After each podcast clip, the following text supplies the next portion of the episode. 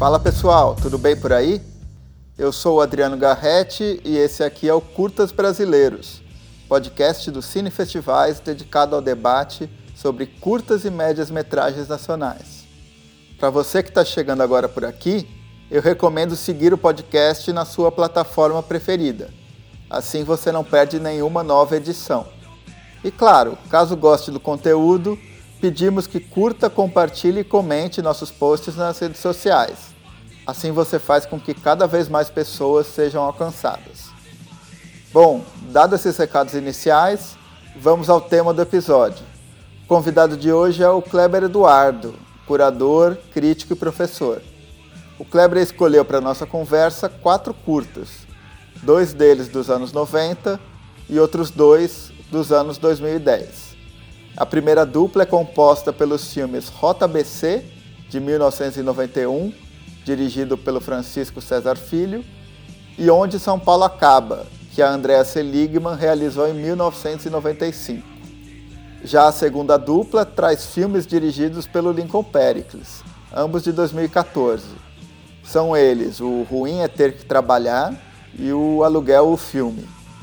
Todos esses trabalhos estão disponíveis gratuitamente para serem assistidos online, seja no YouTube ou no Porta Curtas.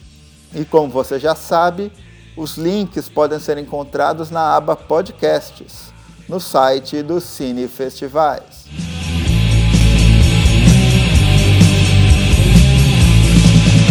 Bom, neste 19 episódio do podcast Curtas Brasileiros, eu tenho o prazer de receber o professor, crítico e curador Kleber Eduardo. Tudo certo, Kleber? Seja bem-vindo aqui ao podcast.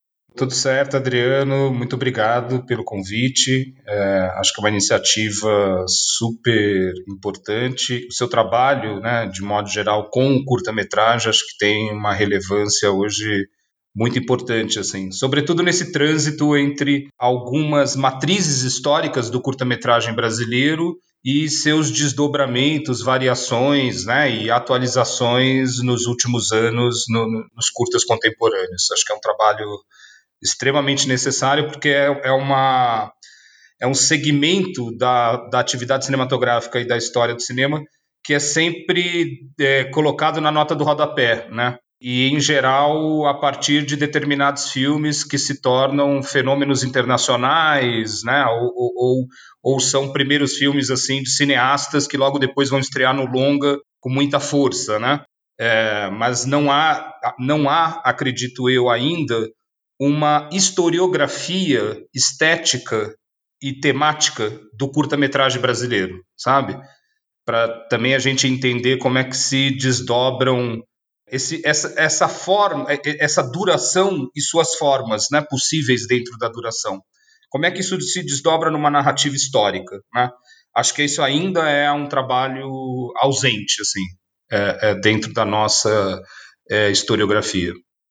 Com certeza, com certeza. Né? A gente tem uma história do, do, cinema, uma história da crítica ainda muito ligada ao longa-metragem de ficção, sobretudo, né? e de alguma forma a ideia aqui é justamente a gente tentar pensar o cinema brasileiro é, a partir desses curtas e médias tão importantes, às vezes tão instigantes quanto é, longas metragens, né? É, mais famosos, mas que ainda não receberam uma reflexão crítica, né, e não foram inscritos na história do, do cinema brasileiro como mereceriam, né. E aqui no começo da conversa eu sempre peço, né, para os convidados é, de cada episódio para eles contarem um pouco é, da relação deles com o curta-metragem brasileiro. E aí, é, no seu caso, eu acho que a gente tem vários caminhos para refletir sobre isso, né? Então, a minha primeira pergunta vai ser relativa a essa sua trajetória como crítico, né? Que teve pelo menos duas vertentes, né? Uma vertente é, em veículos impressos, como o Diário Popular e a Revista Época, né? E uma segunda vertente em veículos de internet, como a Revista Contracampo e a Revista Cinética, com uma abordagem mais reflexiva, né? É, então eu queria que você começasse falando sobre isso, como que se deu a sua relação né, é, com os curtas-metragens através da crítica e através mesmo como espectador é, ao longo é, desses anos 80, 90? É, eu primeiramente diria que antes de começar a escrever sobre cinema, eu comecei a escrever sobre cinema muito jovem, né? A publicar, né? Escrever, na verdade eu escrevia desde os 15 anos em cadernos que eu mantinha em casa, em que eu escrevia algumas coisas sobre alguns filmes. Não todos os filmes, mas alguns filmes. Eu nunca tive esse critério de anotar tudo que eu vejo, mas sempre escrevi, mesmo não publicando até hoje. Eu tenho vários textos que são formas de eu produzir uma memória né, sobre as coisas que eu vejo também, porque as coisas caem no esquecimento. Então, ainda que eu não publique, é, para mim o texto ele serve como um documento de uma percepção daquele momento que eu vi o filme. Então, a, a relação minha com o texto de cinema é anterior a publicar, é, desde os 15 anos é, com livros e com filmes. Com 19 anos eu publico meu primeiro texto.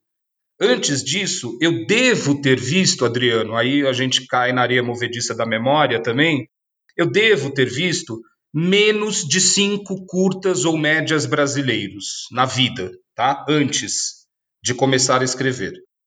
A, a prática do exercício da crítica cotidiano, né?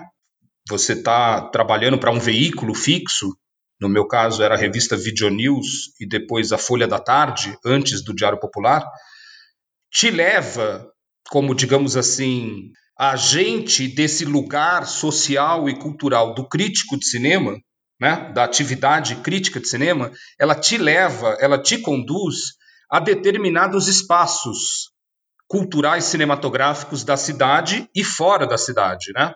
No meu caso, o meu primeiro contato, de fato, assim, mais é, intenso com a produção de curta-metragem brasileira. Eu sempre tive um interesse, sobretudo, pelo curta brasileiro. Eu não conheço muito do curta-metragem internacional, historicamente, assim. Mas a, a, a minha primeira aproximação, de fato, já foi nessa condição de alguém que estava escrevendo sobre cinema e, graças a isso, recebe convites para ir a, a, a credenciamentos, né? é, é, convites para ir a festivais de cinema, e aí você vai tomando contato com aquela produção contemporânea de curta-metragem. O meu primeiro contato foi com o Festival Internacional de Curta-Metragem de São Paulo, que eu acompanho desde a primeira edição. Acompanhava muito mais intensamente. Hoje mais, é mais difícil de acompanhar porque ele cresceu muito também, então você faz um foco, né? Naquele primeiro momento eu acompanhava de verdade, assim. Então foi ali meu primeiro contato, tá? E num segundo momento, é, nos festivais de Gramado e Brasília, que eu passei a cobrir como crítico de cinema agora do Diário Popular, desde 1991. E, e cobri anualmente até 1998. Então, eu cobri Brasília e Gramado de 91 a 98 e escrevi sobre todos os curtas-metragens exibidos nestes festivais é, e mais alguns exibidos nos festivais é, é, da, da Quinofórum. Acho que até antes de ser Quinofórum, né? não era Quinofórum no começo. Então, meu acompanhamento foi nessa perspectiva, o que eu quero colocar, essa volta, é que eu já tive um acompanhamento dentro de uma perspectiva de alguém que escreve sobre cinema, que precisa, de uma certa forma, ter um olhar crítico né, para essa produção contemporânea, e acaba, você sabe disso, porque você cobre festivais já há alguns anos, acaba entrando numa, numa lógica de ver filme em festival que é a da eleição, né? O melhor filme que eu vi nesse festival de curta-metragem foi esse. Né? E aí essa eleição é daquele festival que se torna a eleição do ano e que pode se tornar a eleição da década, né? Esse é o melhor curta da década. Quer dizer, o, os ambientes festivais de cinema eles são estes ambientes que, mesmo quando não há uma mostra competitiva, eles nos colocam numa competição entre filmes, né? A gente está culturalmente habituado a fazer isso. É, então, eu, de uma certa forma, vivi essa maneira de lidar com curta-metragem durante a década de 90, que foi uma década em que eu estava ali nos festivais de uma maneira muito intensa até, eu diria, de 90 até 2000, até 2002, 2003, eu fiz esse acompanhamento muito forte, tá? E aí, o que eu quero dizer é que, para além destas eleições que você acaba fazendo, pelo menos eu, na minha experiência aí com a crítica de cinema, eu acabo tentando sempre entender uma. O nome é chique, mas não é tão, não é tão complexo assim.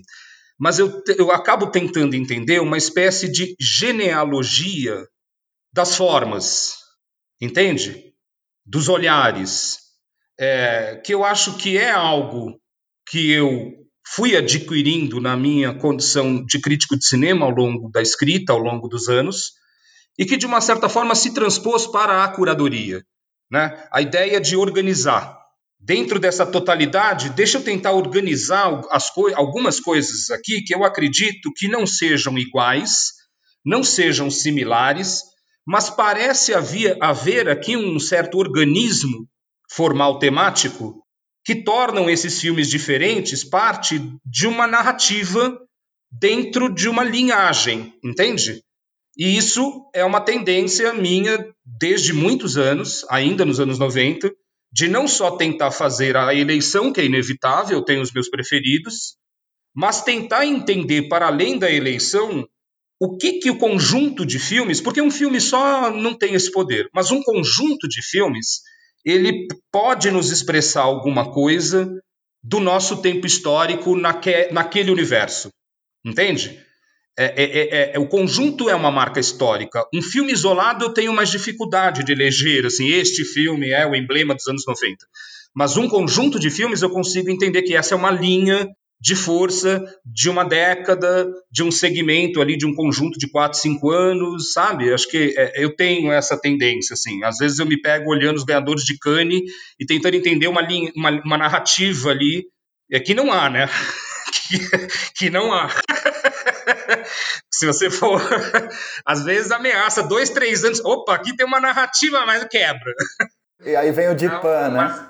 É, exatamente, exatamente. Aí, é, é, então a minha relação com os curtas, ela se deu filme a filme, com algumas eleições, mas também sempre com uma tentativa de tentar entender alguma coisa, o que, que os curtas estavam apontando nas, nas suas escolhas, entende?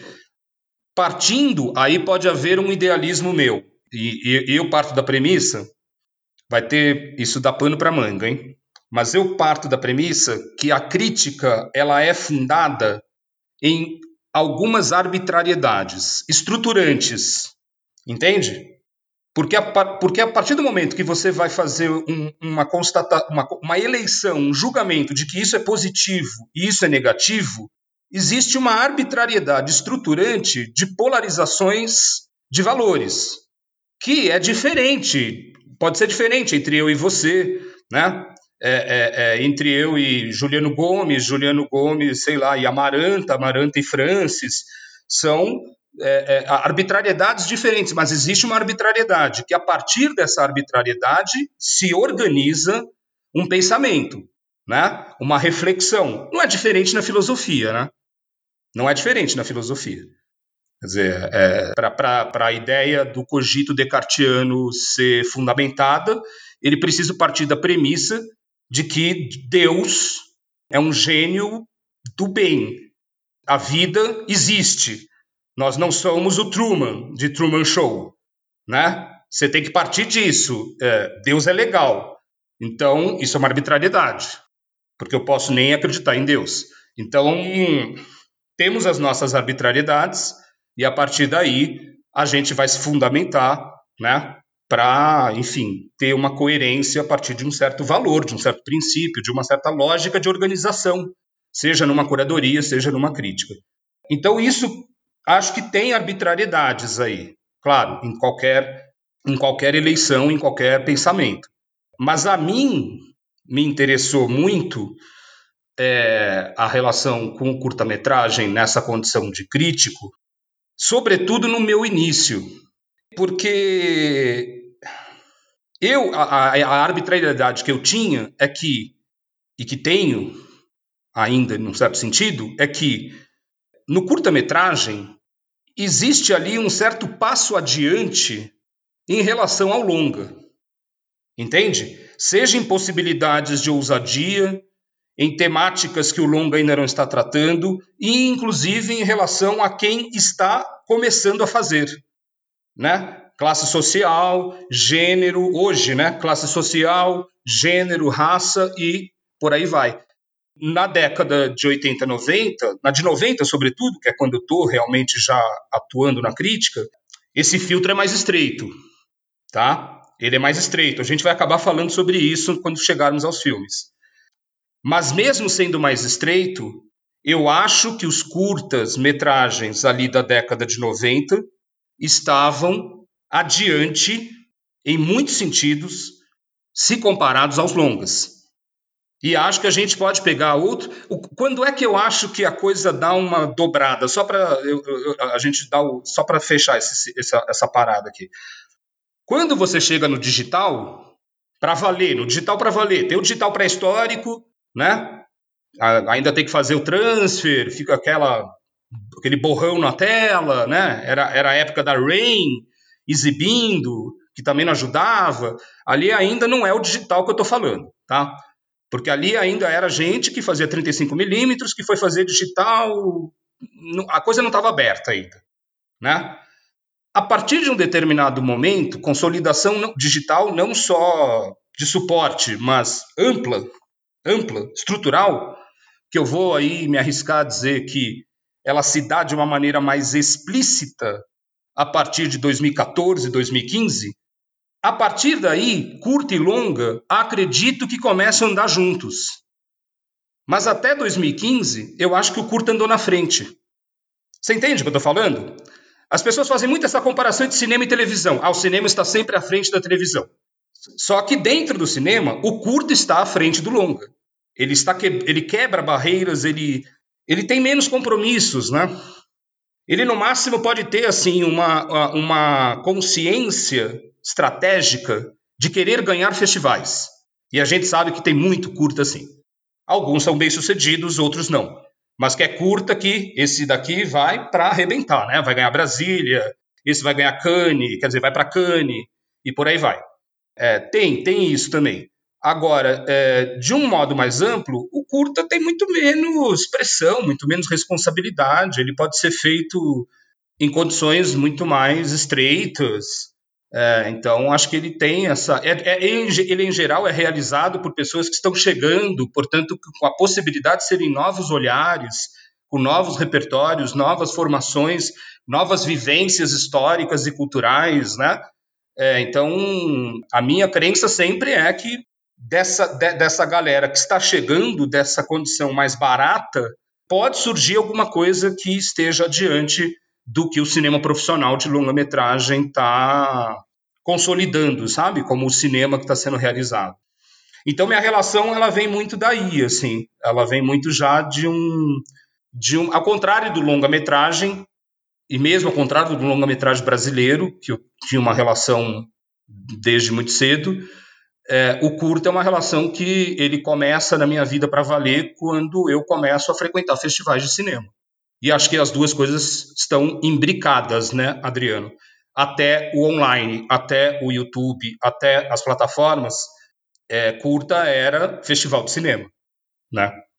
Sim, sim, com certeza. E atualmente, né, é, a gente tem um, um número de, de festivais muito grande que diminuiu um pouco é, em 2020 com a questão da pandemia e tal, mas tem, por exemplo, uma pesquisa de 2018 que dizia que dos, é, se eu não me engano, 358 festivais de cinema no Brasil, apenas quatro não aceitavam inscrições de curtas-metragens. Então, de algum modo, a gente percebe né, que o, o festival é, apesar de haver esses outros meios de difusão, né, como o YouTube, o Vimeo, o Porta Curtas, etc., o festival ainda hoje é esse, esse lugar mesmo né, em que é, é, é possível dar espaço para o curta-metragem. Né? E aí, antes dos anos 90, a gente volta na questão das salas comerciais, do, da lei do curta, etc. Né? Já era um, um outro tipo de arranjo. Né? É porque eu acho que, só, só, só para completar, eu acho que o festival, eu estou vivendo isso agora no FOF, em que a gente tem, por exemplo, inscritos que já estão no YouTube, abertos no YouTube. E aí, a minha relação com isso é, tá, mas no YouTube ele está solto, entende?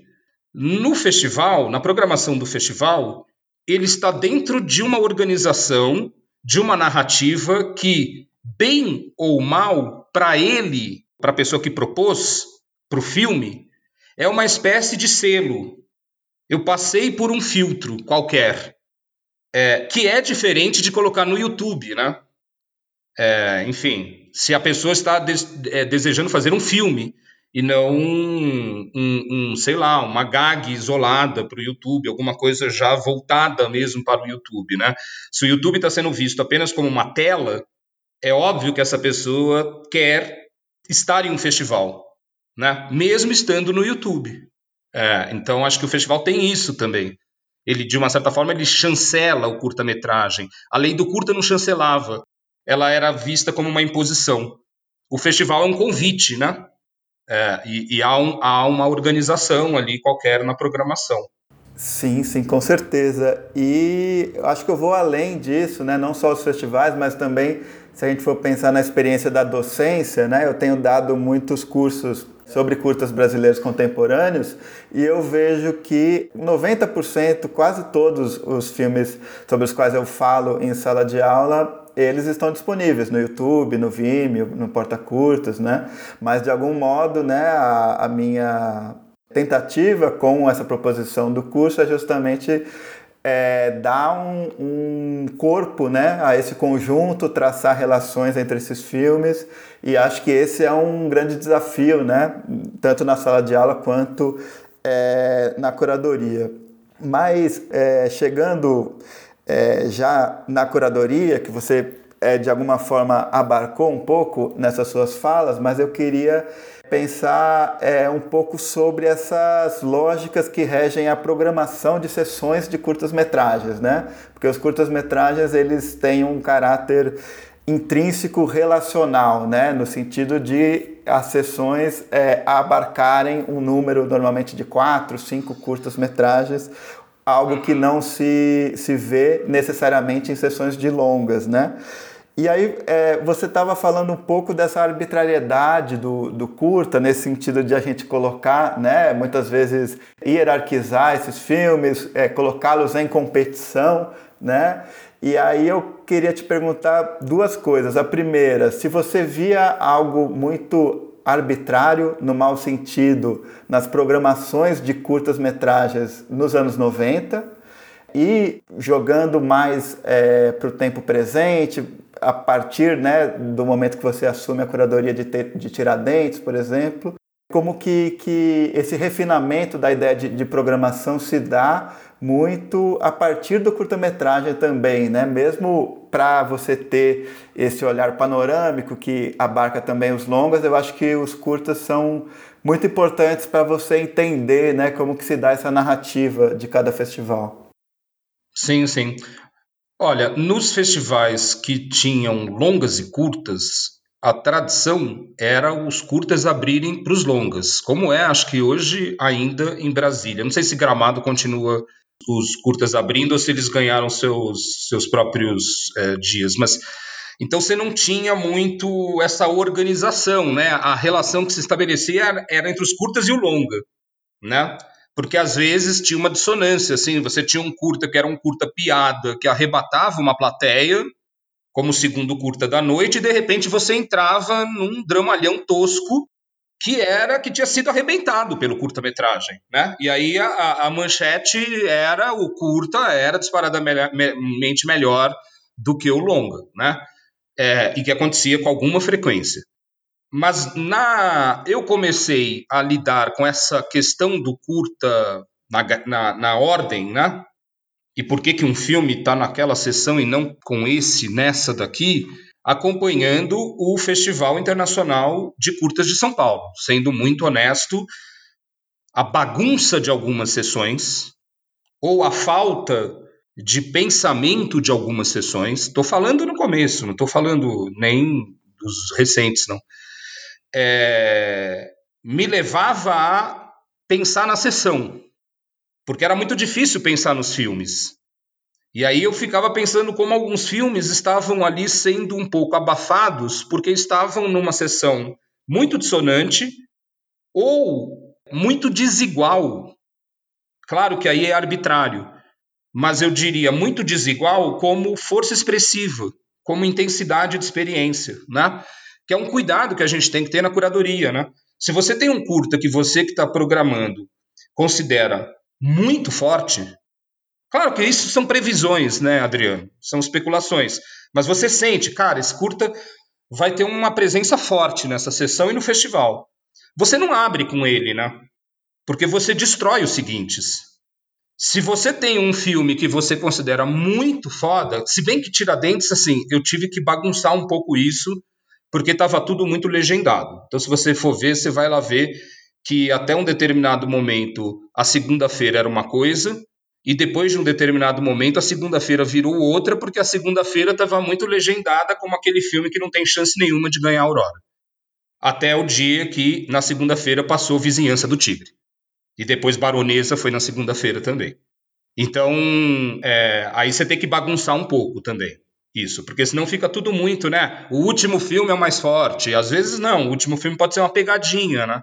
O mais forte foi no dia anterior. As pessoas estão esperando o último, vai ser um puta, duchinha de água fria, né? Porque na quinta-feira que a parada estava forte e ela vai reverberar também na noite seguinte. Porque nenhum filme abafou da quinta. Você vai especulando assim nas ordens. Mas eu acho que, voltando, a minha primeira experiência curatorial mental se deu no Festival de Curtas, porque era a experiência que eu tinha de uma sessão só de curta-metragem. Por muitos anos era o festival de curta que eu acompanhava, né?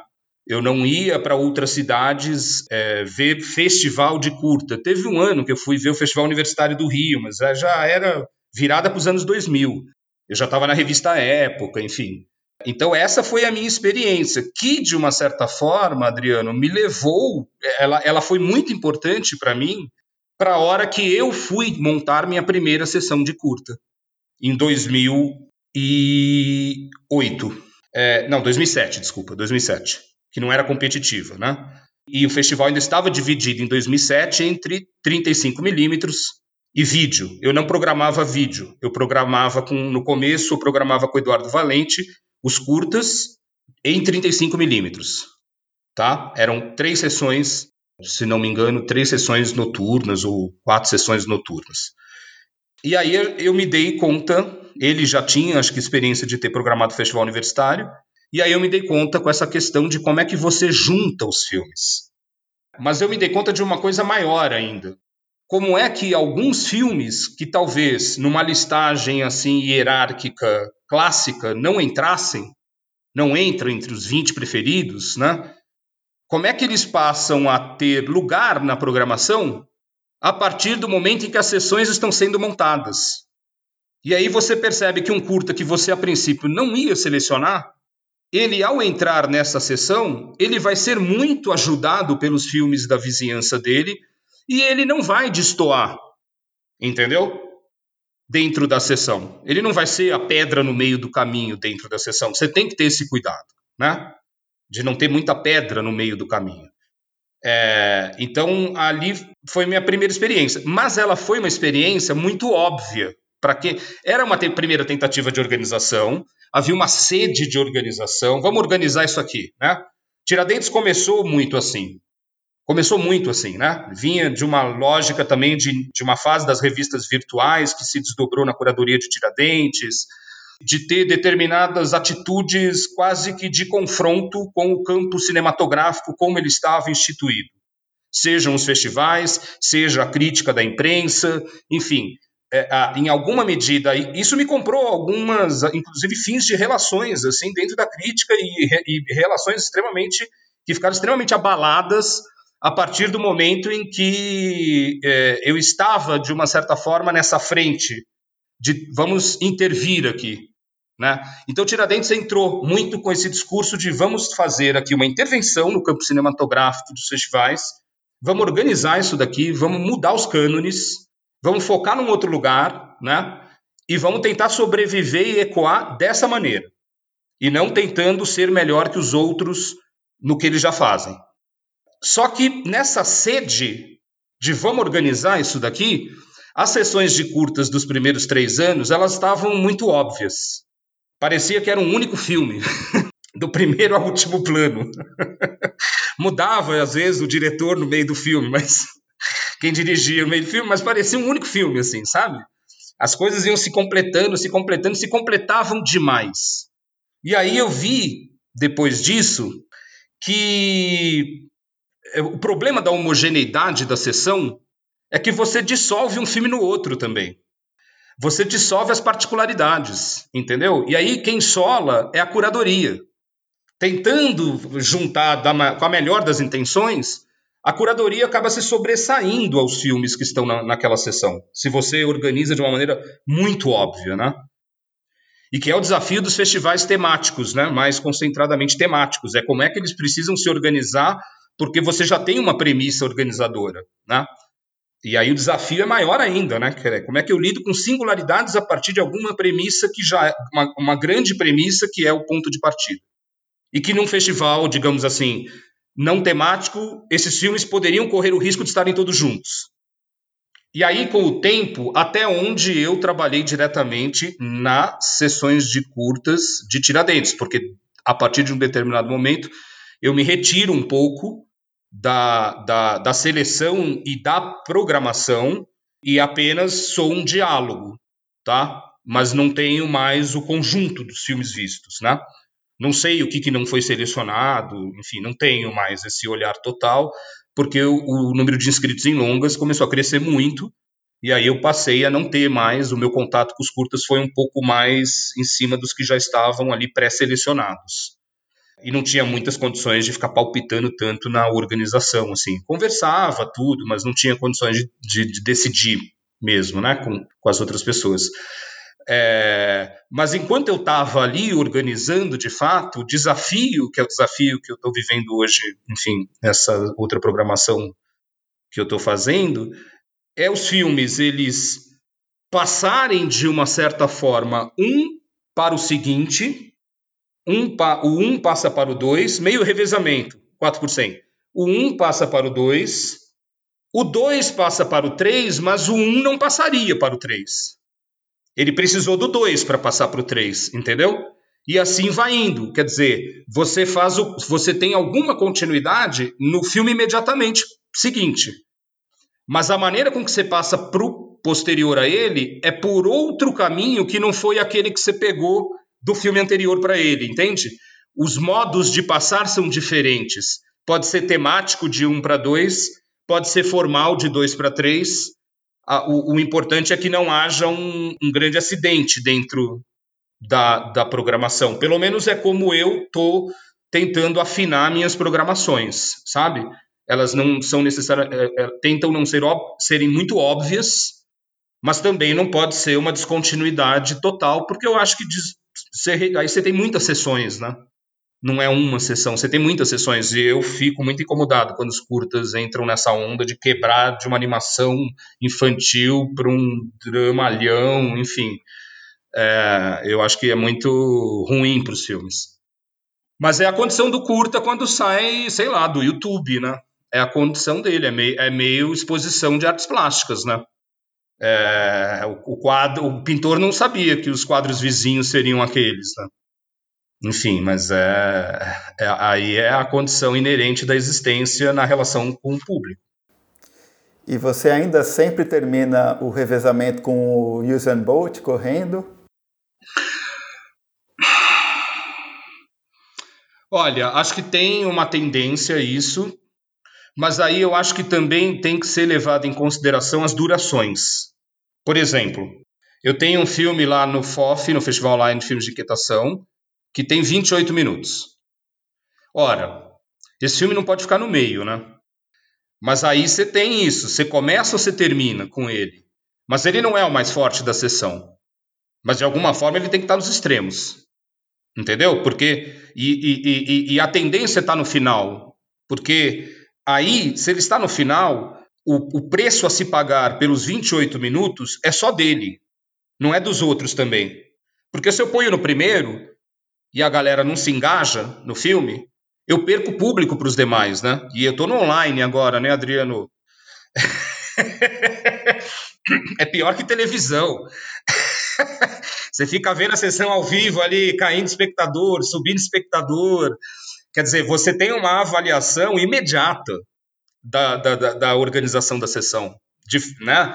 Diferentemente de festivais presenciais, que é mais difícil essa saída tão grande no festival de curtas. Mas por isso que você tem, se você tem aquele curta que você quer tretar com a plateia, esse é o curta que eu vou tretar com a plateia. Né? Carlos Adriano nos anos 90. Aí é o último filme. Aí é o último filme, você não pode, você não pode começar uma sessão tretando. Né? Então você treta lá no final, porque aí o filme paga o preço dele ser o que ele é. E vai ficar quem de fato tiver com o filme. É, então tem aí, não, não é só o Bolt, às vezes é tipo um.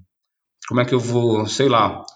Às vezes, se o Zidane tá muito nervoso, você bota ele no segundo tempo, entendeu? Ou você tira ele antes dele fazer uma merda, né? então, porque aquela merda famosa não foi a única da carreira dele, né? Ele fez muitas. então também tem isso. Acho que quem está ali organizando a escalação tem que saber a hora de tirar, porque senão você vai perder. E acho que aí não é só o Bolt, é, é, é, é pensar um pouco mesmo como é que fica a sessão inteira. Com certeza. É, então, acho que é, nessa conversa que a gente teve até agora, é, a gente falou aí de dois momentos, né, que a gente pode é, dizer assim, esse momento dos anos 90 em que você teve esse contato com os curtas, sobretudo a partir aqui do Festival de Curtas de São Paulo, né? E é, já esse segundo momento, né, em que você, é, ali para 2007, 2008, passa a ser também curadora ali da Mostra de Tiradentes, e passa a ter contato né, com uma produção mais contemporânea, né? E, e é uma produção também vinda né, de, enfim, de outros sujeitos históricos, de, de realizadores que fugiam desse padrão mais clássico né, é, da história do cinema brasileiro, é, cineastas de classe média, brancos, homens, etc. Né? E aí, eu estou dizendo isso para a gente é, entrar nos filmes, né? Você quis trazer aqui para a nossa conversa dois filmes desse período dos anos 90, né? O primeiro deles, o Rota BC, do Francisco César Filho, que é de 91, e o Onde São Paulo Acaba, da Andréa Seligman, de 95, né? E aí, da produção mais contemporânea, a gente vai tratar aqui de dois filmes do Lincoln Pericles, realizador aqui de São Paulo também, do Capão Redondo, ambos filmes de 2014, né? O Ruim é Ter Que Trabalhar e o aluguel o filme. Então, para a gente começar essa conversa já entrando nos filmes, eu queria que você contasse um pouco dessa motivação é, para tratar, né? É, desses filmes e como que, enfim, como que se deu essa sua relação com eles, né? Que acredito que, que foram relações muito diferentes, né? E momentos, né? Da, da sua trajetória também muito distintos. Sim, sim.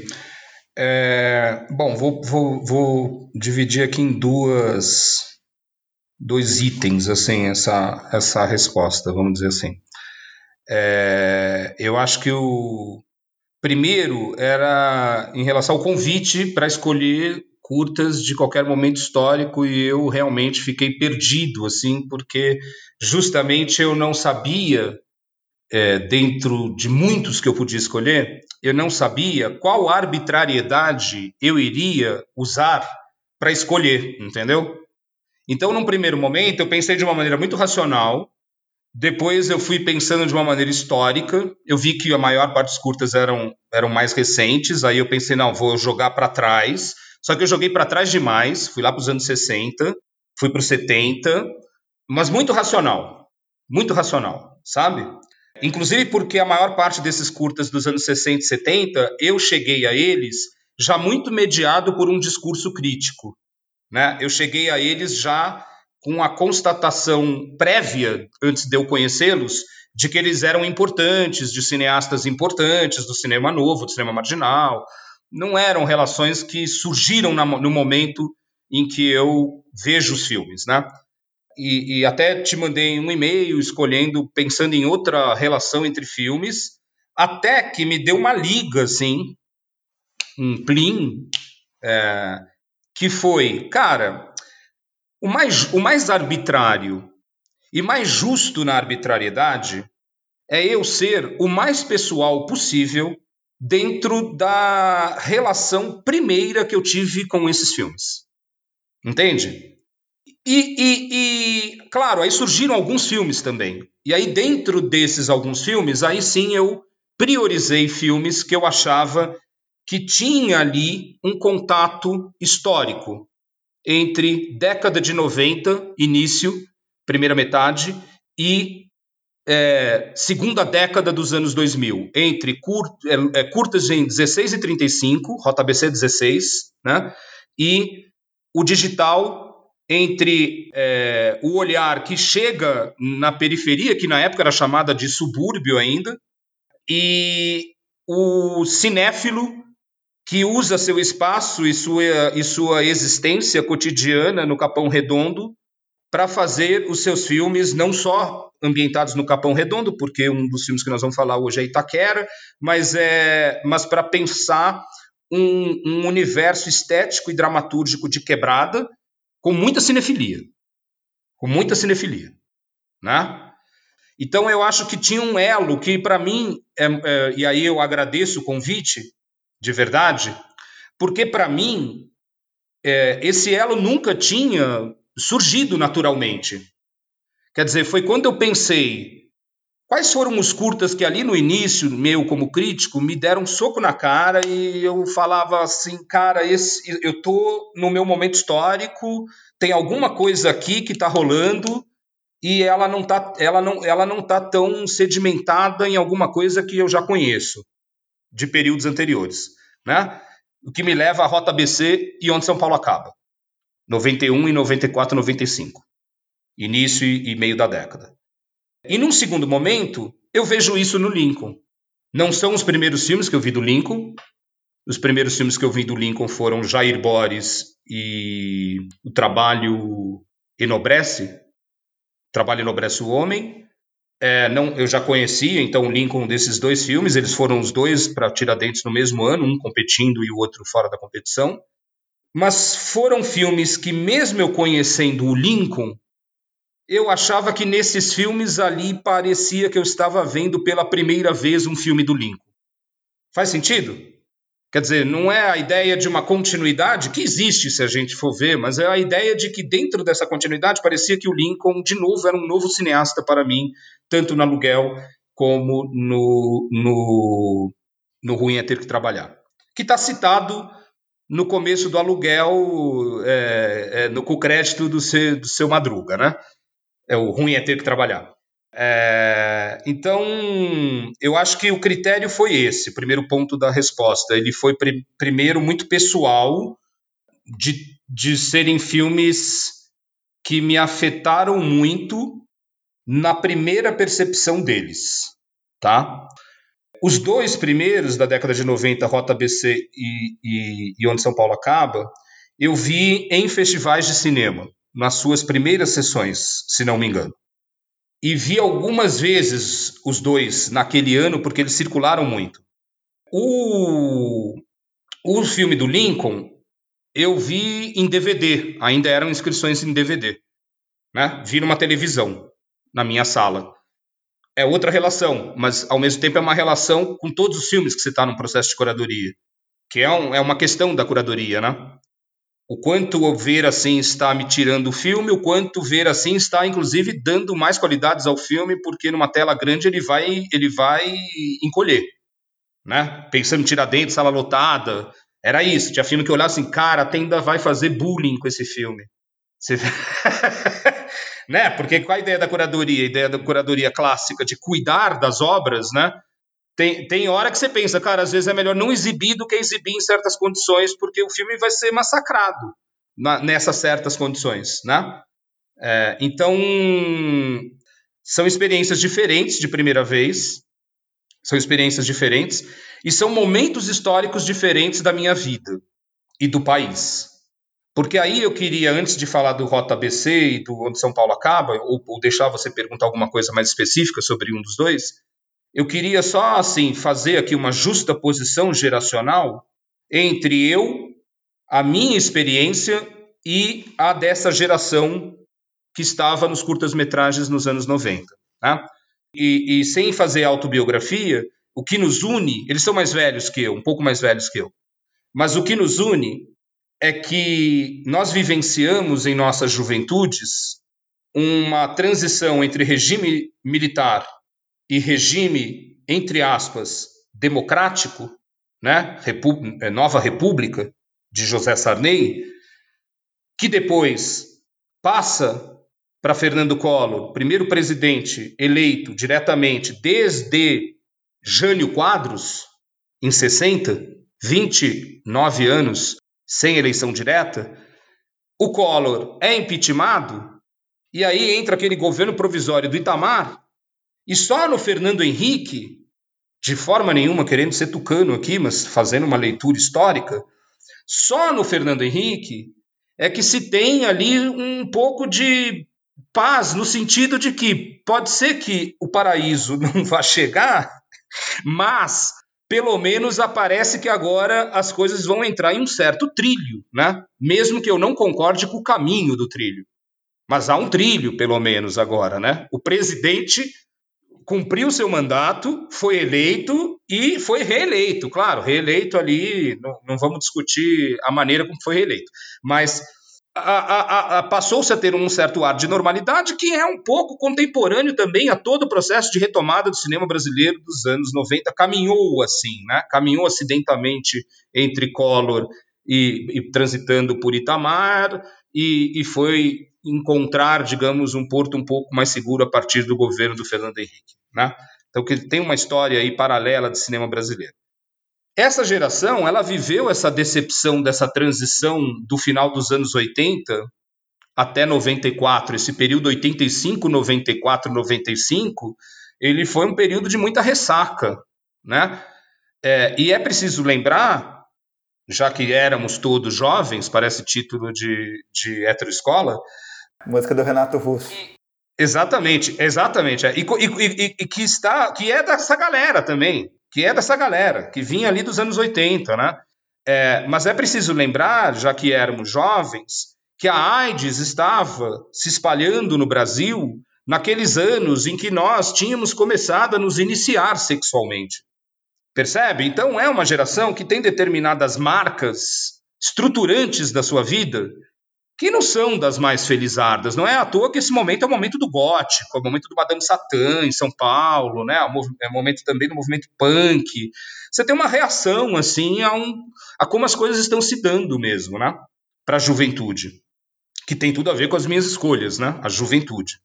Então, eu entendo, vamos dizer assim, num nível muito pessoal, o tom desses filmes e como eles querem, digamos assim, expor o, o Brasil dessa, de, dessa democracia que tá que é bruto, que é estagnado, né?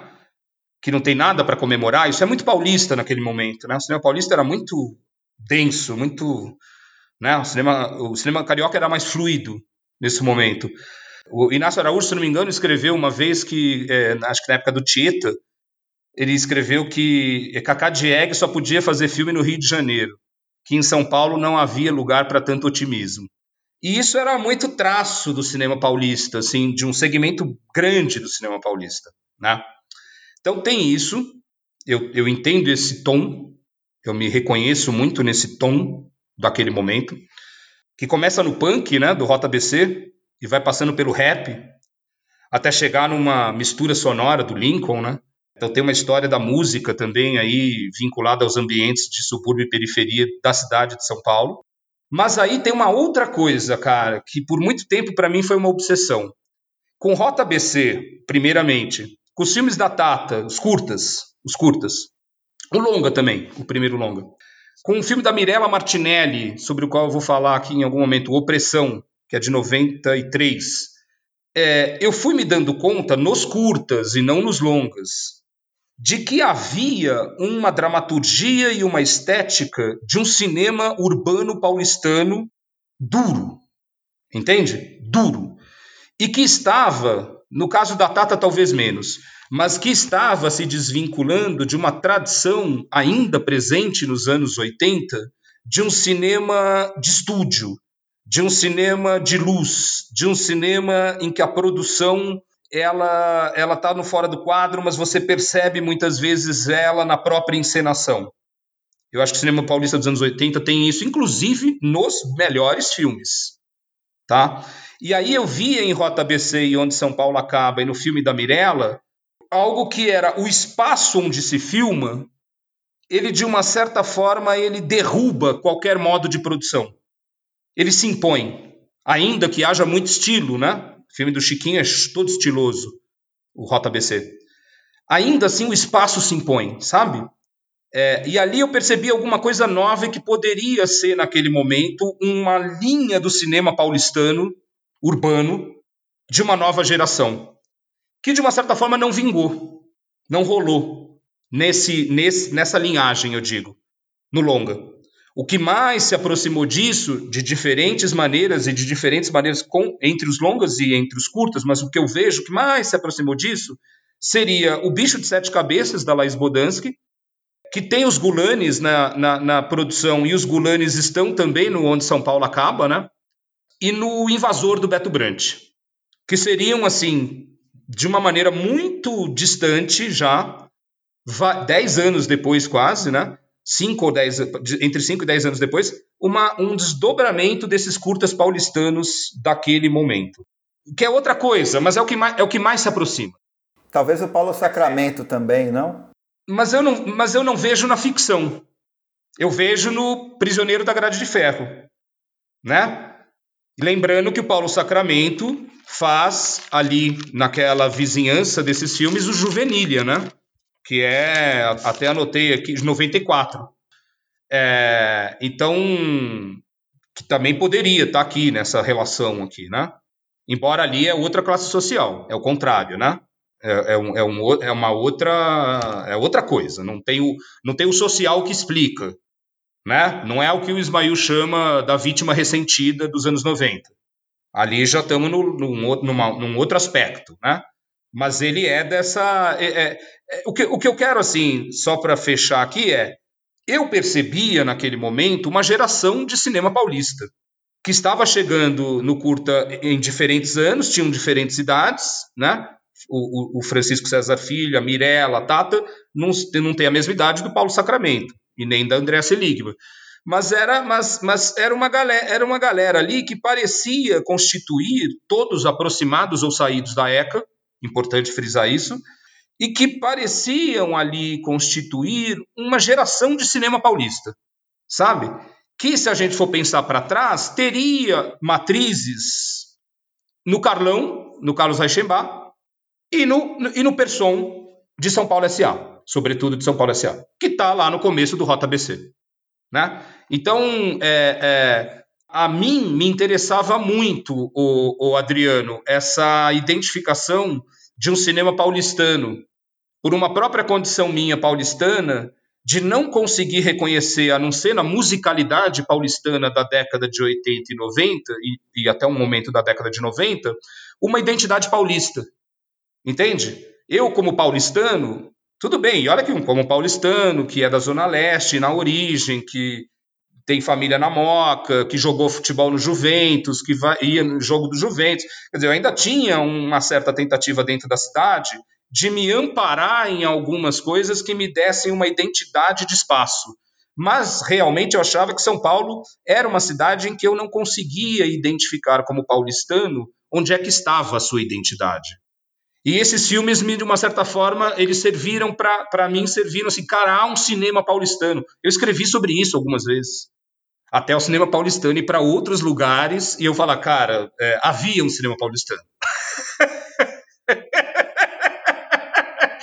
e é arbitrário, né? Porque, ah, então o cinema paulistano é aquele que você adere criticamente, né? O outro que você não adere não é paulistano. No fundo, é, é era isso que eu estava é, pensando ali no começo dos anos 90, entendeu? Tipo, não, isso daqui não, mas esse aqui é o cinema paulistano. Mas é, é um pouco é, é essa a, a, a minha relação com essa escolha. O Lincoln já vem. O Lincoln, olha, É que assim, a, a, quando eu vejo o primeiro filme do Lincoln, os dois primeiros filmes do Lincoln, Jair Boris, os dois que eu vi, né? Ele tinha filmes antes. Jair Boris e o, o Trabalho Enobrece o Homem. O Francis estava fazendo curadoria de curta comigo nesse momento. E eu lembro que eu escrevi para o Francis e falei, cara, esse é de todos os filmes que eu vi nesses últimos anos, que se passam nas margens geográficas da cidade ou da sociedade, que não me parecem filmados por alguém da Vila Madalena. Eu não sabia quem era o Lincoln. Eu não conhecia o Lincoln, eu não sabia a idade dele, o Francis também não, tá? E hoje eu tenho uma equipe de curadoria stalker, eles vão lá no Instagram, pesquisam, vão no Facebook para saber quem que é a pessoa que fez o filme. Nós não fazíamos isso, entendeu? Então a gente escolheu sem saber quem era, podia ser o grande escroto do ano, né? E tinha lá dois filmes em Tiradentes. E aí eu conheci o Lincoln numa fila de tirar ticket de almoço e ele veio se apresentar para mim. E aí eu olhei para ele, eu achei ele super jovem, né? não tinha a menor ideia de quem era a pessoa, achei ele super jovem. E aí a primeira pergunta que eu fiz para ele foi: Ô Lincoln, me diz uma coisa antes da gente se conhecer. Você não mora na Vila Madalena, não, né? Aí, não, não, no Capão Redondo. não me xinga, não me xinga. então, a relação foi um pouco do filme para o realizador e para o histórico do realizador, enfim, porque a gente, em alguma medida, ficou próximo. Eu levei ele na faculdade, é, é, para conversar com os alunos. Foi do filme para o realizador, e esses filmes eu já conhecia o realizador quando eu vejo o aluguel e o ruim é ter que trabalhar, mas é aquilo que eu te falei, eu conheço o realizador, mas me parecia me parecia que era um outro realizador, e eu não estou dizendo que com isso ele estava negando o que ele fazia antes, mas era uma, relação, era, era uma relação de primeira vez minha com esses filmes. Entende? Que aconteceu de novo com o filme de aborto, mas com o filme de aborto eu tenho mais. É, não é tão liso assim a minha relação com ele. Mas aconteceu de novo, porque o, o, o Lincoln vai lá, ah, vou escrever um longa, filme de aborto. Eu pressupus um longa do Lincoln. Quando eu vou ver, não é o que eu pressupus, entendeu? Então parece de novo que, puta, bicho, mas não é o Lincoln que eu achei que era aquele daquele outro filme, que não era daquele outro filme, que não era daquele outro filme. Porque tem uma armadilha aí, o, o Adriano, é outro pano para manga que a gente não vai ter tanto tempo para desenvolver, que é quando você fala cinema de que antes era, quando você falava favela movie, você tinha pressupostos do que era, né? Sem ver. E de uma certa forma tudo se igualava pelos pressupostos sem ir sem, sem a gente ir à particularidade de cada filme que estava sendo recebendo o rótulo de favela movie. Quando você fala cinema de quebrada, você tem esse problema de novo. Você tem pressupostos, né, do que deva ser. E o cinema do Lincoln não atende esses pressupostos. Essa é a questão. Você entendeu? É, é, há muito mais, há muitos filmes que atendem, seja, sejam eles feitos de dentro do universo em que se filma, sejam feitos de fora. Há muitos filmes que atendem os pressupostos. Os do Lincoln não atendem. É, e isso me chamou muita atenção, isso sempre me chama muito atenção, entendeu? Quando há uma quebra do pressuposto, um certo pressuposto que é uma espécie de acordo social estético dentro do cinema, sabe? É, quando os filmes quebram isso ou negociam isso no limite, como Vizinhança do Tigre, Baronesa, que eu acho que são filmes que levam o curta para o longa também, sabe? Esse espírito do curta para o longa, é, é, esses filmes me interessam mais, sabe? Quando esse caminho é mais tortuoso. No Lincoln eu acho que é sempre tortuoso, assim, em alguma medida. Só que ele é o tortuoso do ponto de vista estético, não do ponto de vista temático, né? É, é, não vai no fácil, não vai no óbvio. E isso é um respeito, inclusive, pro público, em relação ao público dele de origem. Eu não tenho que necessariamente fazer o tati porque o meu filme eu estou pensando na quebrada. Enfim, acho que as relações são essas, assim, são relações muito intensas, são relações ao mesmo tempo muito pessoais e ao mesmo tempo muito fundamentado, muito fundamentadoras das arbitrariedades críticas e curatoriais que me habitam ao longo dos anos, assim. Eu acho que eu mudei muitas, mas algumas elas só sofreram algumas reformas, as minhas arbitrariedades. E essa relação com as margens sociais, que, e, que, e que passe predominantemente, porque é da minha geração e é da minha formação e é da minha vivência, né? Eu estudei no ABC, eu vivi minha juventude no ABC, eu conheci o movimento punk do ABC, o movimento grevista do ABC. Então, a minha relação de amizade, de trabalho e parceria com o Francis vem do Francis ter vivido no ABC também, fez a mesma faculdade que eu fiz anos depois. Então, é, o ABC, ele te dá, e sobretudo na década de 80, que eu estava ali frequentando a faculdade, mas na década de 90 também com o Francis, ele te dá um, um, uma. Ele te esfrega na cara muito fortemente o tempo inteiro é, uma questão de classe, né? Uma questão que se, fundamenta, que se fundamenta na economia. O movimento grevista é isso, né? O sindicalismo é isso, né? Então, eu venho desse lugar mesmo, da discussão e da tensão de classe econômica, em primeiro lugar. E a partir daí vamos discutir todo o resto, né? Os filmes que vão atritar ou vão se aproximar desses universos em que a questão de classe, a questão econômica, a questão do espaço geográfico, que é algo que sempre me, me chama muita atenção, né? Quer dizer, é uma são, é, são certas grandes São Paulos ali, não é a São Paulo do cartão postal e não é a São Paulo da, do signo industrial, né? Isso tudo ainda se mantém muito forte para mim como espectador, como curador, entendeu? Quando um filme vai me dar uma questão de fato assim que ela pode passar por todas as outras questões possíveis, mas ela te traz ainda uma dificuldade que é primeira econômica, de habitação, de alimentação, de não poder ser uma pessoa trans numa periferia, que é diferente de ser uma pessoa trans nos jardins, isso para mim ainda é um, um, um, eu tenho uma lupa sobre isso, assim, de interesse. Eu não estou dizendo de autoridade, reflexão, especialização, não. É um interesse mesmo pessoal genuíno muito grande, assim. E lembrando que, que um filme quase contemporâneo a esses curtas, um pouco depois de alguns, mas contemporâneo de outros, é o ódio, né, do Matia Kassovitz, que depois nunca fez mais nada à altura desse filme, né, mas Nesse filme, para mim, assim, ele tinha a mesma, ele, ele, trazia essa perspectiva que eu via nesses curtas de São Paulo, nos longa, no longa da periferia de Paris, né? É, só que, claro, com os problemas específicos dali, com um, um, um índice de produção muito maior e com um desejo de estilização muito maior, né? Do que esses outros filmes que a gente está aqui abordando. Mas de qualquer forma, enfim, eu tô falando do ódio, que é outro filme, assim, que se alguém me falasse, fala de um filme dos anos 90 sobre o qual você quer gravar um podcast, o ódio. é, foi, foi o, o, filme que me marretou nos anos 90, assim. É, mas é isso, acho que a aproximação é muito por aí. Ela é pessoal em algum nível também, mas ela vai se fundamentando depois com a experiência da crítica e das curadorias. Massa.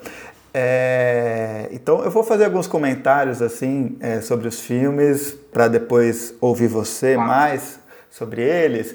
É, assim, pensando no Rota BC, ele começa, né, como você disse, com uma projeção do São Paulo Sociedade Anônima, do Luiz Sérgio Persson, e com um momento muito específico, né, é, que é o momento em que o personagem do Valmor Chagas ouve a respeito da transformação industrial de São Paulo, né? Então é uma fala que começa fazendo uma alusão ao café, né, que foi durante muito tempo o, a atividade econômica, enfim, mais associada à riqueza de São Paulo. E é, naquela fala, é, é lá no filme é, dos anos 60, é, se discute a indústria automobilística, né? E eu acho muito interessante isso porque é, a gente sabe né, que o cinema brasileiro do final dos anos 70, início dos anos 80, é, teve uma leva muito grande de filmes sobre as greves do ABC, né? Filme, talvez a gente possa entender ali naquele, é, naquela virada dos anos 70 para os anos 80, o Lula, né? É, como um personagem central no, no, cinema brasileiro e essa luta, né, grevista, essa luta dos trabalhadores da indústria automobilística como um, um ingrediente fundamental é, para as reflexões do cinema brasileiro. E eu, o que eu acho interessante é que o Rota BC ele vai tratar de uma outra geração, né? uma geração pós grevista, né? pós anos 70 e 80. E aí, nesse sentido, me parece muito interessante a maneira como o Chiquinho ali apresenta esses personagens do filme, né? Ele apresenta com cartelas, né? É, em que entre as informações ali é, trazidas para a gente estão a profissão do entrevistado e a profissão do pai, né? E as profissões é, desses pais sempre estão ligadas a uma ideia, a uma ideia de fábrica, né? Então a gente tem o torneiro mecânico, o operador de prensa hidráulica, Sim. Tem o lixador também, né? Que é um garoto que está fazendo ali o mesmo trabalho do pai, mas que fala que não tem os mesmos sonhos que o, que o pai. É, então me parece muito interessante como ele vai de algum modo, é, retratar essa geração pós-greve, né? E além disso, você citou aí uma vez, é, nessa última fala, a palavra trilho, né? Eu acho bem interessante a gente pensar também como nesses quatro filmes é, o meio de transporte é muito importante, né? Seja os trens, tanto nos filmes dos anos 90 quanto é, o metrô no filme do Lincoln e também o ônibus né, no, no Ruim é Ter Que Trabalhar. Então, é, o meio de, de, locomoção é sempre bem é, importante é, é para esses filmes. É, e aí, o que eu acho interessante também, aí pegando os dois filmes dos anos 90, é como há uma espécie de rima visual na maneira como eles terminam. Né? Então, Rota BC ele vai terminar com um plano aéreo no qual é, há jovens ali brincando de carrinho de rolimã e tem um, um, um, plano geral né, que mostra de um lado esses jovens é, fazendo uma curva numa estrada e do outro lado do mesmo plano a gente tem essas fábricas né, que representam justamente essa outra geração né, que via nessa possibilidade é, do trabalho fabril algum tipo de emancipação, né? Que é a emancipação que aquele garoto lixador tem consciência que não virá, né? Através do, do trabalho. E aí, indo para onde São Paulo acaba, pensando naquele final dele também, né? É um final é, em que, de novo, a gente tem a morte de um dos personagens ali, né? É, não sei o quanto aquilo está relacionado a uma a um fato é, real mesmo, ou se, é, se se trata da ficção construída pelo filme, não importa muito também, né? Mas o filme tem aquele plano geral que parte do, do campo de Várzea, né? O campo de futebol de Várzea, e, e tem uma série de sequências também aéreas que vão em direção ao centro de São Paulo, né? Gente tem ali alguns cortes, mas de algum modo eu acho que eu vejo naquele filme um pouco é, isso que você falou dessa lógica da Vila Madalena, no sentido de a câmera vir vindo para o centro, no sentido de abraçar esse público de classe média, assim, né? No sentido de talvez mostrar, né, que existe essa São Paulo, né, que esse público de festival talvez não conhecesse. É, e aí eu faço uma rima entre essa, esses finais, né, com planos aéreos, e o começo do Ruim é Ter que Trabalhar, né, porque depois daquele prólogo, né, com aquela referência aos goleiros de antigamente, é, ao próprio cinema silencioso, né, a gente tem um plano em que a gente vê os prédios é, muito ao fundo, né, ou seja, a gente está com a câmera na periferia, olhando para esses prédios, né?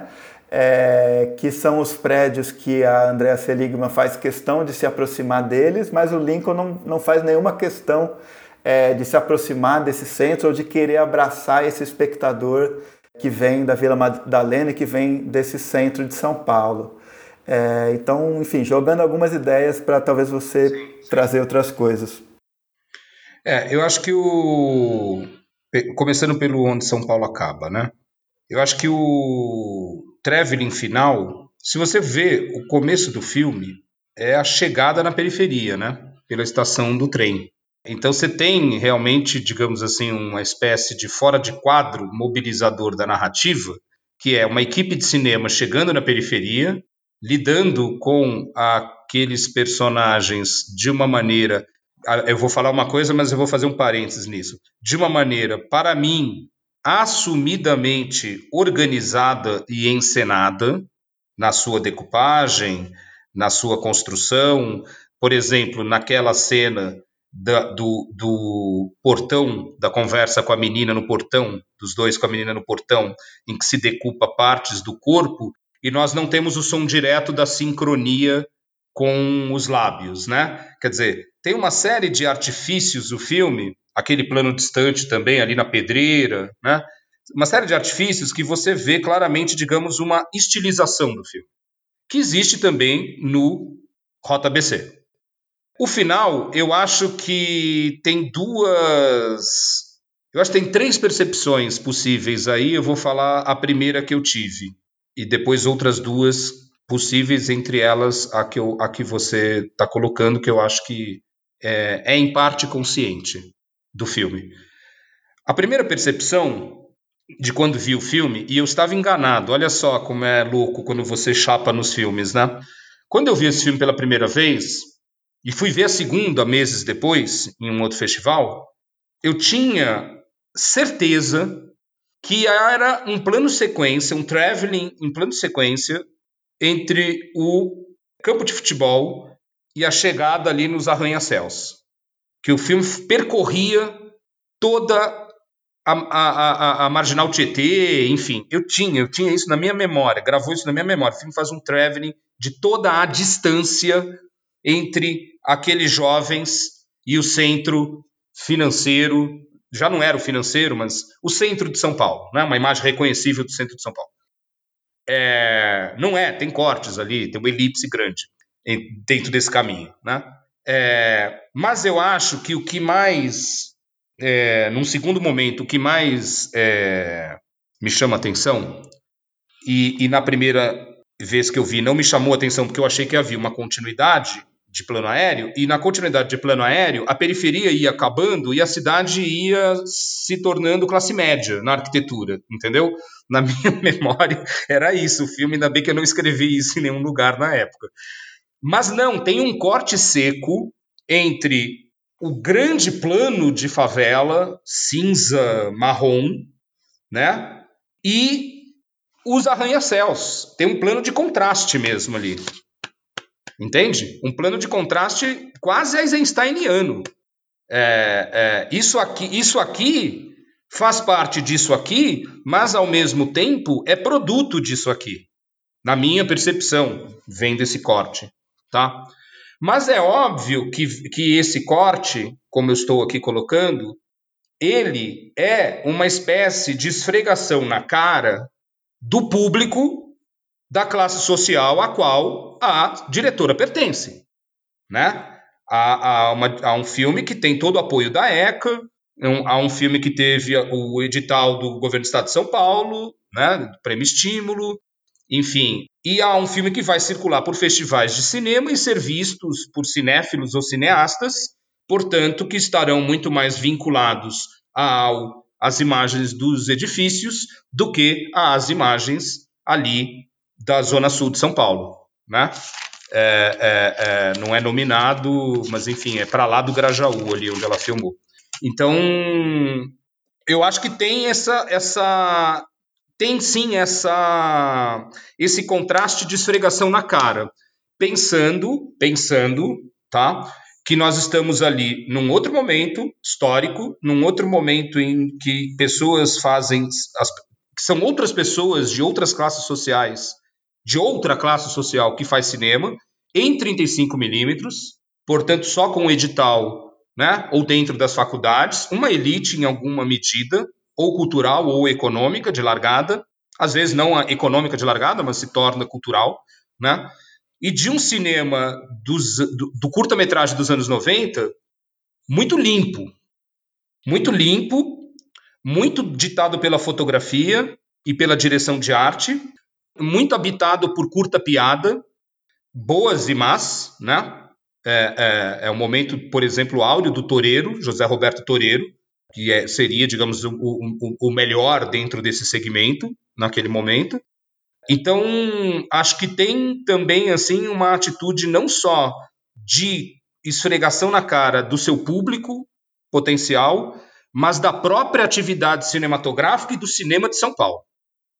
E aí acho que tem nos três, é, acho que tem isso no Rota BC, acho que tem isso no Onde São Paulo Acaba, acho que tem isso num filme que eu quero voltar a mencionar aqui, que é o Opressão da Mirella Martinelli, que é desse momento aí, 93, que virou uma montadora depois, né? É, se dedicou mais à montagem, chegou a realizar longa, mas acho que um, um só. E mas esse curto eu acho incrível assim, também 16 milímetros, um curta punk mesmo. Tem o Inocentes tocando no Madame Satã. E acho que está presente de uma maneira completamente diferente no Juvenilha. Mas acho que Juvenilha é uma espécie de espelho nessa elite de festival de cinema, de, de juventude da moda, de ECA USP, né? Quer dizer, é um espelho na sua própria classe social do que ela tem de mais monstruosa. Mas são, na minha, na minha concepção, essa galera aqui, talvez a Tata, mas a Tata talvez um pouco mais submissa a um certo modo de produção da tradição do cinema paulista, depois de um Céu de Estrelas, né? O Céu de Estrelas acho que ainda quebra isso. Eu acho que tem ali uma, uma, um, um, uma espécie de marcação de território, de ocupação de território, de atitude no curta-metragem de São Paulo e mais amplamente no curta-metragem brasileiro, pensando no que era o curta-metragem nesses anos 90.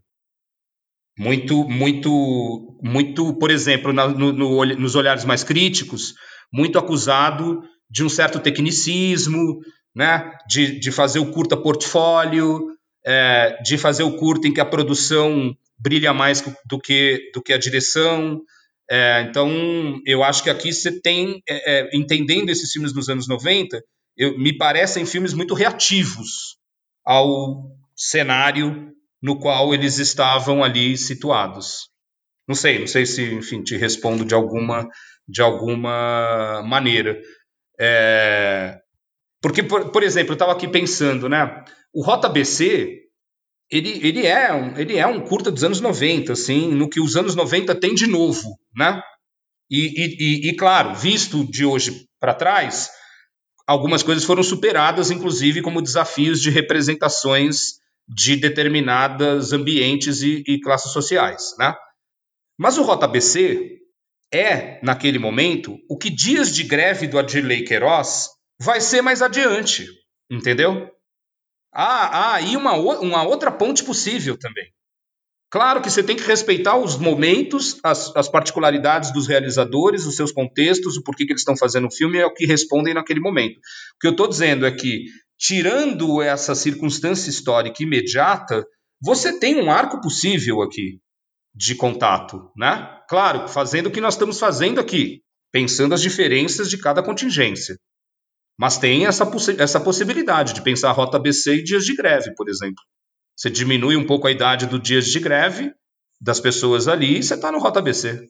Né? Ou aquelas pessoas seriam os pais dos jovens do Rota BC, né? Porque, porque os pais são das, os pais são da galera grevista, né? Todo mundo é filho de operário. E aí, no onde São Paulo acaba, é como se fosse nem o operário, mas a pessoa pode ser filho. Quer dizer, aí você está realmente na franja total. Porque aí a questão não é mais estar ou não estagnado. A questão é que eu vou ter que fazer uma viração para sair daqui, para ganhar um troco, né? Então é, é, um passo além. Você tem ali uma espécie de é, entre os dois filmes, você tem um olhar que é como se houvesse uma degradação social de possibilidades de largada entre um e outro, né? A Andrea vai mais embaixo ainda, é, porque não tem mais pai, é uma coisa um pouco solta, assim, né? É, o desamparo é maior.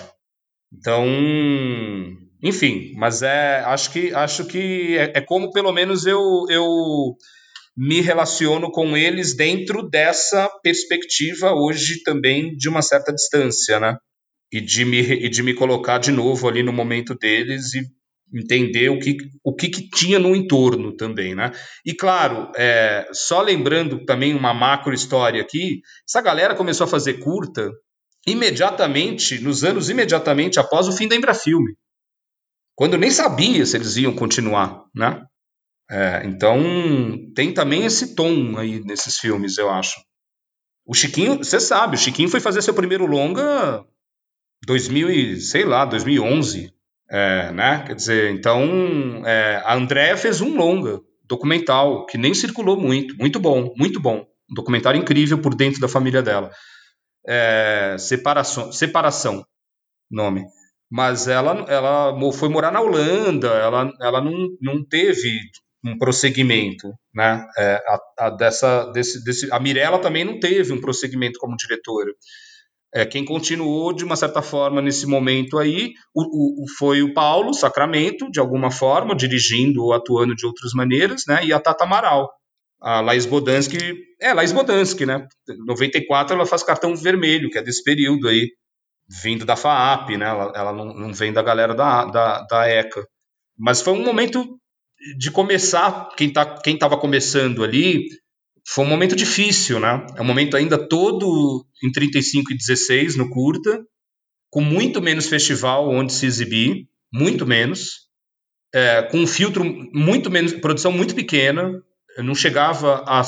O máximo que chegou, o, o Adriano, em película no ano foi tipo 120 curtas no ano em película.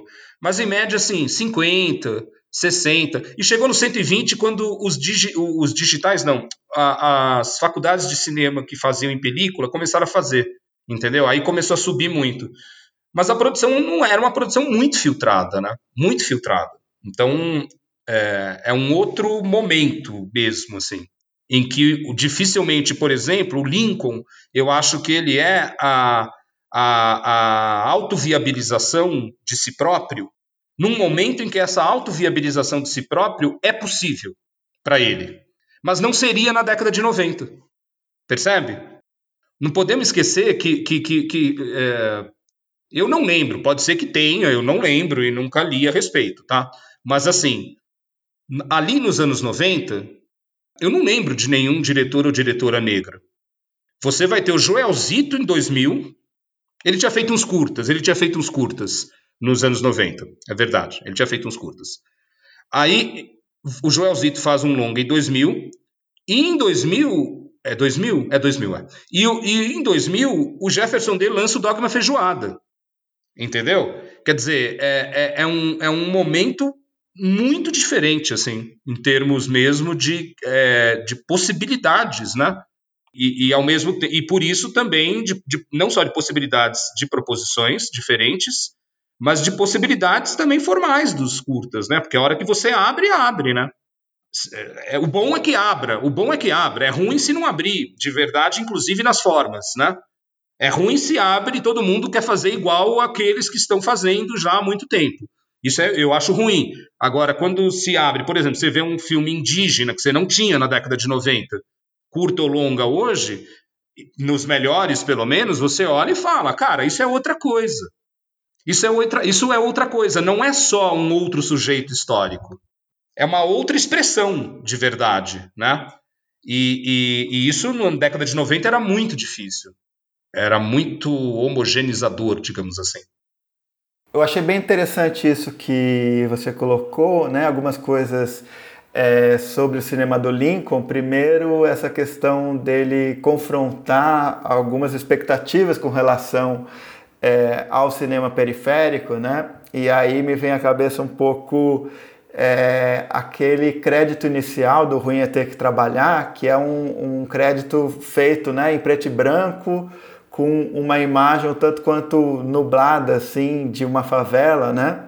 E acho interessante como é, o filme dele sai dessa imagem, né, do que a gente esperaria ser um filme de periferia, um filme de favela, e é, logo em seguida ele vai fazer uma imagem que remete tanto à experiência do, do primeiro cinema, por ser algo silencioso, né? tanto a um futebol de um outro tempo, né? É, a gente tem que lembrar que a gente estava em 2014, naquele momento da Copa do Mundo, né? É, é, do Brasil, e, e, e, de algum modo, né, o que o, o, o, Lincoln faz ali, já naquele primeiro momento, né, é, e contra essa expectativa desse chamado favela movie, né? É, e depois disso, é, o filme ele vai trazer no seu cerne assim essa questão do trabalho, né? Que eu acho que está em, em, basicamente todos os filmes do, do, Lincoln perpassam a questão do trabalho de alguma forma, né? E aqui nesse filme, é, o Ruim é Ter que Trabalhar, ele vai trazer um personagem, né? Feito pelo Adriano Araújo, que é justamente esse personagem que está trabalhando no estádio é, do Corinthians, em Itaquera, que foi palco da abertura do, da Copa do Mundo de 2014 está trabalhando na energia, né, na instalação é, energética desse estádio, então a gente tem aí um simbolismo grande, né, enfim, é, é, é, a partir do trabalho dele que é possível haver a energia né, para que essa grande competição é, é, esteja né, é, sendo transmitida para o mundo inteiro, né, e é um personagem que ele vai esmiuçando um pouco as contradições do trabalho e se colocando, né? É, como um operário que reflete sobre o seu próprio trabalho, que é algo também muito pouco visto né, é, no cinema brasileiro historicamente. Né? É, então tem alguns momentos, né, como aquele em que ele fala que recebeu é, ingressos da Copa em, em troca do, de pagamento, mas que é algo que para ele não faz sentido, que para ele tem uma lógica muito mais interessante vender esses é, ingressos do que se fazer passar por alguém de uma outra classe que está tendo aquele privilégio né, de é, ver o jogo de abertura da Copa do Mundo. E tem uma é, relação com o tempo também muito forte, assim, nesse sentido do cansaço, né? Eu acho que enfim, pelo menos nesses dois filmes que a gente vai falar aqui do Lincoln, essa questão do cansaço está presente, né, é, de um modo é, muito forte, assim. Essa questão do deslocamento, né? Então ele demora três horas para chegar no trabalho e, e conta que já chega cansado no próprio trabalho, né? E o filme começa, né? Depois do prólogo, ele começa no ônibus e depois termina no ônibus nesse descansar desse trabalhador, né? É, então, talvez a partir daqui você possa é, comentar um pouco a respeito desse filme e também entrar no aluguel filme, que aí eu acho que o Lincoln dá um passo além nessa reflexão sobre o trabalho, ele vai refletir sobre é, a ideia, né, do cinema como trabalho, né, que é algo que historicamente, tanto aqui no Brasil quanto em outras cinematografias, é muito raro de, de ser retratado, né? Esse entendimento de que o cinema é um trabalho, de que há uma relação entre quem é operário e quem produz arte, né? E que me parece que está na base das muitas reflexões que o cinema do Lincoln faz nesse e em outros filmes, né? Então queria que você partisse um pouco daí. É... Eu acho que tentar falar numa relação que eu vejo entre os dois a partir da, também das suas diferenças. Eu acho que o, o ruim é ter que trabalhar. Ele tem na, a sua montagem, vamos dizer assim, já que é um filme em que você tem um número grande de imagens estáticas, né? Essa ordenação dessas imagens, sobretudo até o momento em que se fala especificamente da condição é, do trabalho dele ali no Itaquerão. Até ali você tem uma montagem que eu diria que ela funciona de um modo poético, né? O que aproximam aquelas imagens não são, digamos, uma espécie de semântica social ou uma semântica que é de demonstração de uma leitura social, né? Não é. É uma poética. Inclusive, fazer a análise dessa montagem não é um caminho tão fácil. Como é que uma coisa vem para outra, né? É, é, enfim, não é tão liso assim. Depois que chega na questão específica do trabalho no Itaquerão, aí sim, essa organização ela é, se dá de um modo mais direto com aquilo que está sendo falado. Né? Não é tão óbvio, por, pela, até pelo ritmo das imagens, não é tão óbvio, porque é um ritmo um pouco clínico, né? É quase faruquiano às vezes, É, é, mas é, mas é, mas a relação é mais direta do que no começo do filme, né? O começo do filme é, e é engraçado que o Lincoln, tanto no aluguel como no Ruim é Ter que Trabalhar, ele usa Lívio Trachtenberg na trilha sonora, que é, digamos, o vínculo dele com o cinema paulista dos anos 90, sobretudo com a Tata Amaral. É, é, é, muito interessante essas, essas reciclagens e reutilizações também, né?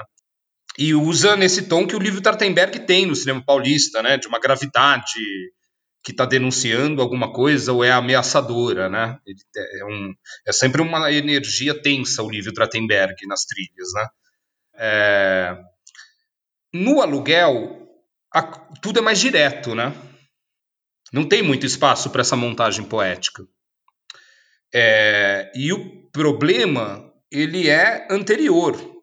Quer dizer, ele é anterior, inclusive, ao trabalho do cinema. É uma questão de falta de água. Não tem água. Não ter água inviabiliza, inclusive, trabalho. Não tem água e o metrô está ferrado. Isso impede o cara de trabalhar. Ele tem que fazer alguma coisa lá, um, um trampo lá no set, mas ele não sabe se ele vai no dia anterior, cara. Ele tem um monte de corre para resolver antes de decidir se ele vai no dia seguinte também. Então também é um certo tipo de cinema, né? Que é esse cinema que você não sabe se você vai contar com a pessoa no dia anterior. Então, mas tem uma questão anterior a isso, né? Que é a questão da água. É a questão do, da geografia onde ele mora e, do, e da distância voltamos aonde São Paulo acaba, a distância do onde São Paulo acaba, porque as geografias são muito importantes, né, o Adriano? É, é, é, classe social e geografia te dá uma derrapada de largada já, né? Ou te dá uma largada na frente de largada, né? E, e inviabiliza a sua vida mesmo, né? Você, você morar distante de tudo, numa cidade difícil, de difícil deslocamento, de meio de transporte muito precário para o tamanho dela e para os deslocamentos dela, é, inviabiliza a tua vida, cara. Basta falar aí com essa galera que mora muito longe, que eles não vão, dentro do possível, eles não vão para o centro da cidade, né? Você cria uma vida lá, meio dentro lá da sua, da sua zona, né? Na década de 90 era zona, da sua zona, né? É, é, então, eu acho que o aluguel ele, te, ele vai numa questão anterior, né? Aquele plano da merda boiando, né? Disfarçado, é discreto até na privada, porque não tem descarga. Você vai no, né, no osso do negócio. O zoom na torneira, né? É... Ao mesmo tempo, e aí é onde eu quero é, reafirmar o Lincoln Pericles, já que agora ele está na moda, de novo, né? É, é, é, é, talvez graças ao Jean-Claude Bernadette ele voltou a estar aí, todo mundo se interessando por ele, né? Mas onde eu quero tirar, é, é, de uma certa forma, reafirmar o Lincoln Pericles é como um cineasta, entendeu?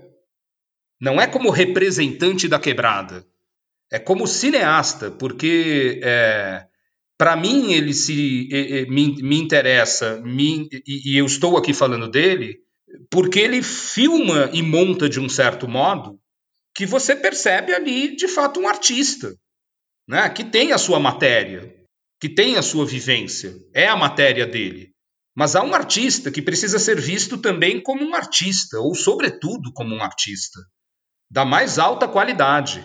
Eu estou falando isso, Adriano, porque em alguns momentos, publicamente inclusive, não vou em bastidores e publicamente, a, o espaço que eu dei para o Adirley, que eu dei e que, e que apoiei sempre que possível uma visão minha sobre o Adirley e sobre o Lincoln Pericles, em diferentes momentos, por diferentes pessoas e de diferentes maneiras, foram é, vistas como uma espécie de populismo curatorial, sobretudo na cidade é uma só, entendeu? Em que eu tive de fato uma defesa pelo filme, é, dentro e fora da curadoria. E, e, e, isso foi visto como uma espécie de populismo crítico curatorial. No Lincoln, a mesma coisa. No Lincoln, inclusive, dentro da curadoria de Tiradentes. Que, é, enfim, achavam que eu superinflacionava o Lincoln por uma questão é, de periferismo. É, e aí, a, a, a, eu acho que a, digamos assim, a resposta a ser dada é você, de fato, ir para dentro dos filmes e expô-los no seu esqueleto para deixar absolutamente explícito que nos dois casos nós temos criadores do mais alto gabarito, do mais alto talento, da mais alta habilidade como cineastas. Entendeu? E o que eu acho incrível, porque é no mínimo que se espera, ou no máximo o que se espera, na verdade, quando você, você sai do gueto da classe média criativa, entendeu? É que venham invenções aí e que sejam às vezes invenções para as quais nem sempre estamos preparados para lidar com elas de um modo racional, de um modo crítico, de um modo interpretativo, sem criar pressupostos de novo.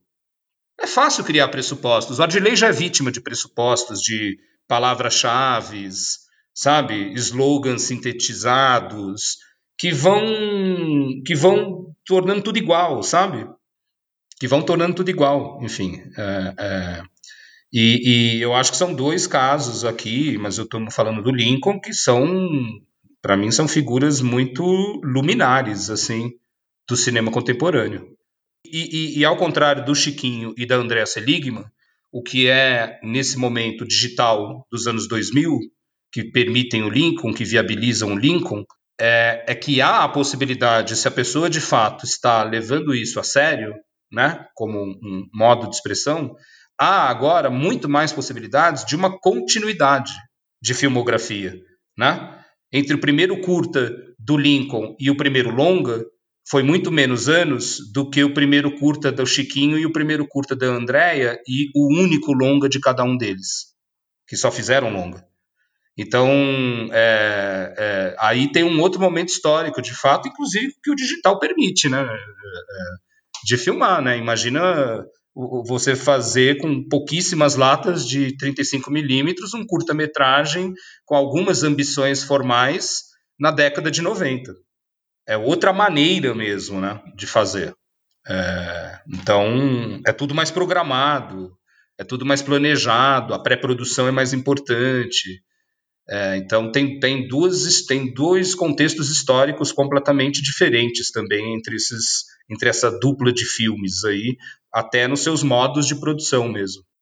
Total. É, falando um pouco da inventividade do Lincoln, né, para a qual você chamou atenção, eu acho que de algum modo é, mais direto a gente pode falar um pouco dessa reciclagem um tanto criativa, né, que ele faz de outros materiais audiovisuais, como por exemplo, né, logo no, no início ele usar um áudio do longe do Vietnã, é, dando a ele uma legendagem que o ressignifica e o traz para esse contexto é, da periferia, né? É, da mesma forma ele faz isso com o Bom Dia Vietnã, né? Filme hollywoodiano com Robin Williams que aparece, o áudio dele aparece no, no final, né? De alguma forma é, fazendo esse ciclo né, de relação entre o que é a vivência no Capão Redondo e o que seria a vivência é, no Vietnã em guerra, né? E também ele traz, né, é, em ambos os filmes, referências populares como Chaves, né, que dá nome ao Ruim é Ter que Trabalhar, uma fala do, do Seu Madruga. E no Aluguel, o, o, cenas do Chaves aparecem em dois momentos distintos, também trazendo né, uma espécie de, de ressignificação mesmo a algo que até já estava lá no Chaves, né? que é algo, um trato com é, diferentes classes sociais em países é, da periferia é, do mundo, né?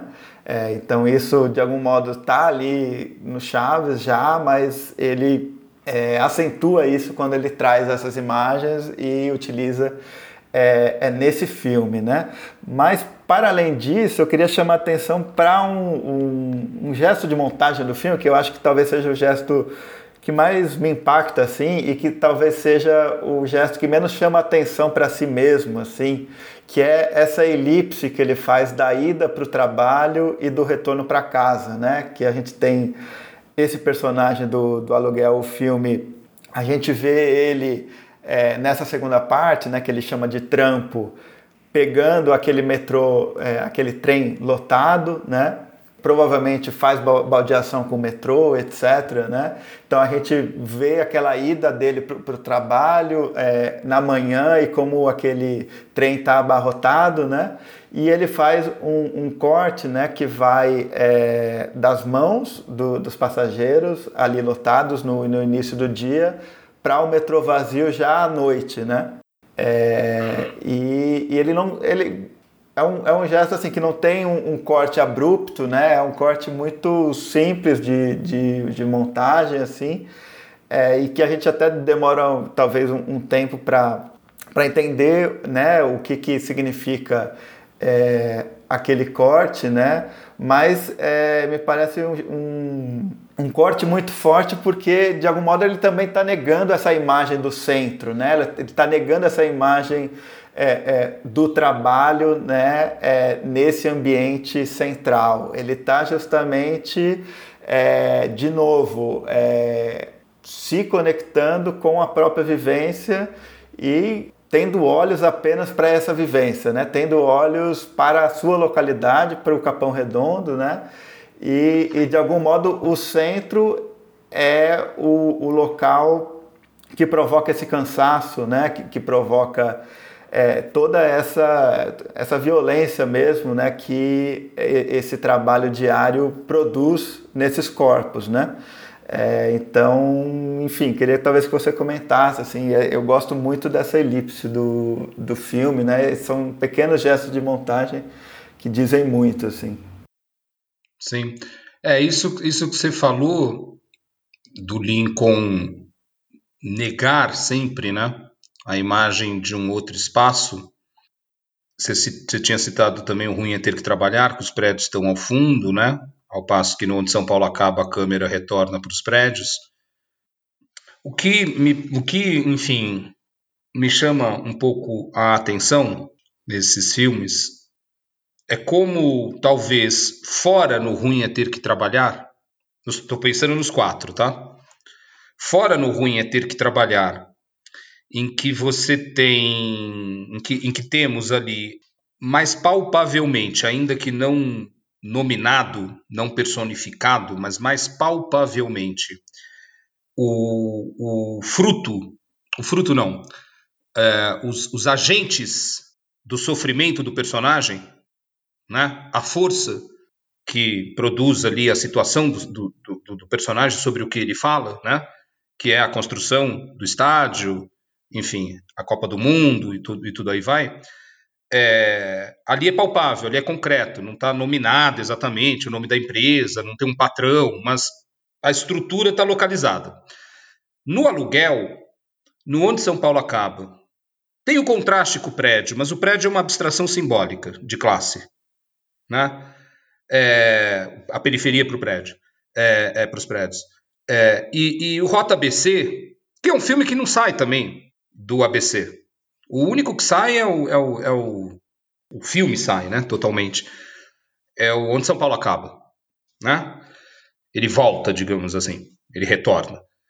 Mas os outros filmes são filmes situados naquele espaço apenas.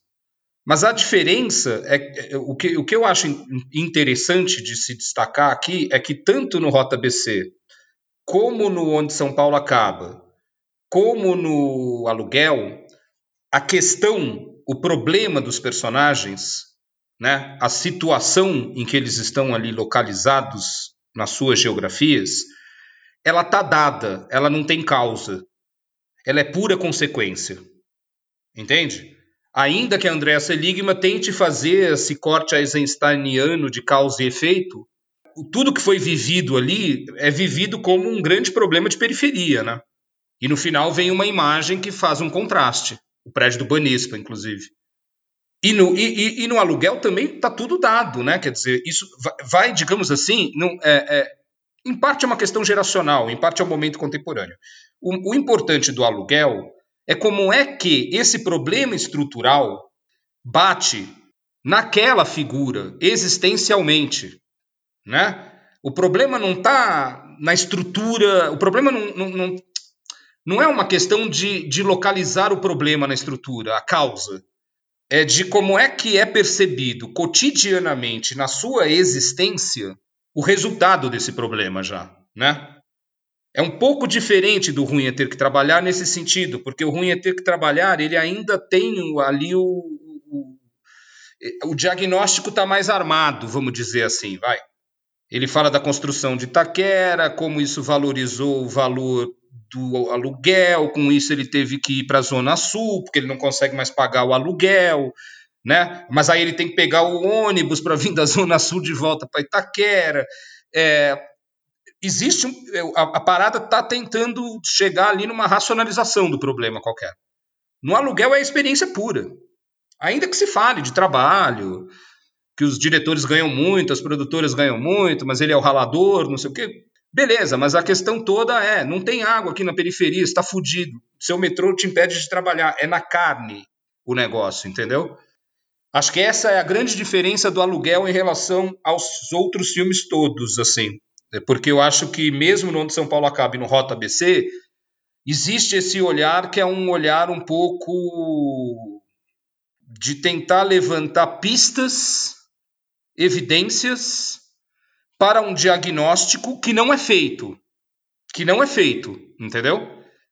Mas ele levanta pistas, né? Das situações dos jovens no ABC e na Zona Sul. Não significa que ele esteja fazendo uma sociologia que chegaria numa explicação disso. Mas ele não chega no nível, digamos assim, do corpo que o aluguel chega, da experiência realmente, né? Nesse sentido, acho que o aluguel é um pouco distinto dos outros três, assim, nessa especificidade mesmo, assim. É, é mesmo, é mesmo diferente do ruim é ter que trabalhar. Sim, sim, faz, faz muito sentido. É, bom, Kleber, é, a gente está chegando aqui ao final do, do episódio e a gente sempre faz aqui, é, nesse momento, o quadro Dicas Curtas, né? Que é justamente um momento que eu peço uma outra indicação de filme, né? É, para o convidado da vez, que esteja aí disponível é, no YouTube, no Vimeo, enfim, para que a gente possa sempre ampliar, é, sempre que possível, esse repertório com relação ao curta-metragem brasileiro. Né? Então eu vou pedir, é, primeiro, se você quiser completar de algum modo esse arco que a gente fez até aqui sobre esses quatro filmes e também é, que você desse essa sua indicação que eu acho que já ficou até meio clara né, é, nessa sua fala, né? Você citou muitas vezes o, o filme o filme da Mirella, né? Isso, isso é. Acho que, é, bom, primeiro agradecer muito. Acho que acho que para mim, pessoalmente, é, foi muito importante essa conversa, no sentido de, durante a conversa, eu conseguir acessar algumas coisas, ou antes da conversa, é, o fato de vir aqui ter me feito pensar algumas coisas que sem esse convite eu não teria, enfim, pensado, não teria minimamente organizado, voltado aos filmes o que me deixa até com vontade de adiante escrever alguma coisa sobre os curtas desse momento, esses paulistanos urbanos desse momento. Me deu essa vontade agora. Mas é, então agradecer muito. Foi para mim muito importante, espero que tenha sido para mais alguém também, mas para mim foi bastante. É, e eu queria, enfim, indicar o, o Opressão, da Mirella Martinelli, é um filme de 1993, se não me engano, filmado em 16mm, com os planos com grande angular, muita cena noturna na rua. Tem a banda Inocentes tocando num dos, das imagens mais vibrantes da década no cinema paulista.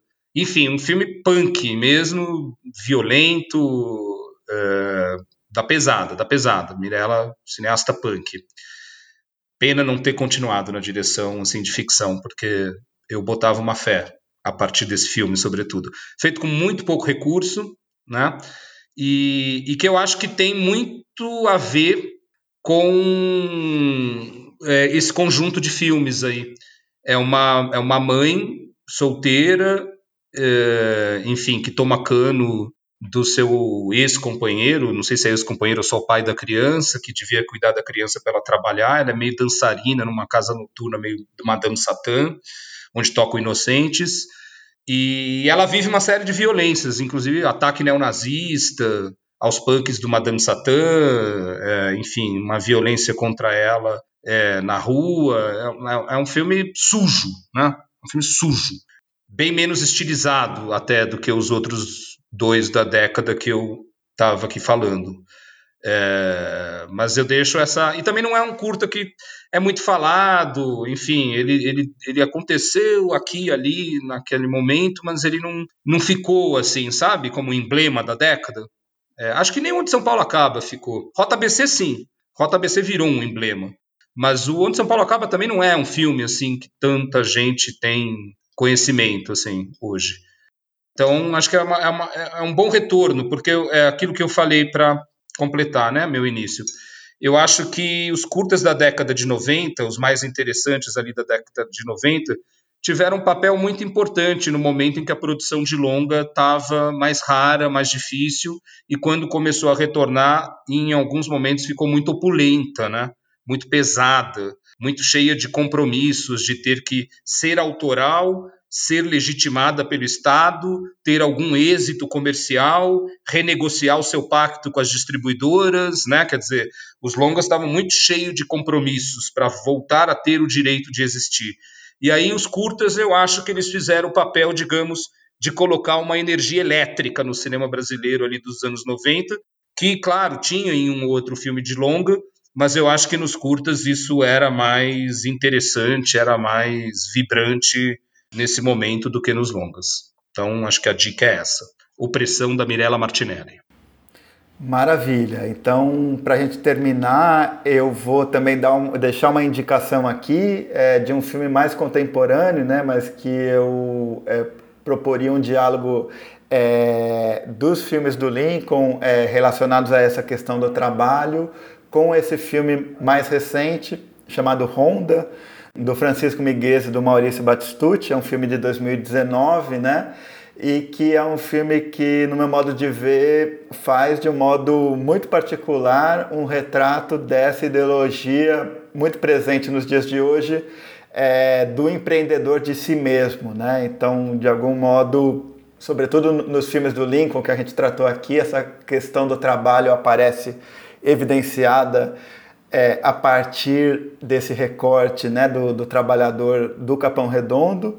É, e aqui no Honda, talvez é, essa questão passe mais por algo que é, não passa por um diagnóstico propriamente do filme, né, de um diagnóstico dessa uberização do trabalho e da vida, mas que de algum modo é o filme que para mim, assim, é, dentre esses mais recentes, eu acho que é o filme que melhor dialoga com toda essa questão da precarização ainda maior do, do trabalho, da questão dos entregadores de aplicativo. É, então, é, da uberização mesmo, que perpassa todos os afetos presentes em nossas vidas, né? Então eu queria deixar aqui também como indicação o Honda, que é um filme que está disponível no Vimeo da Kina Filmes.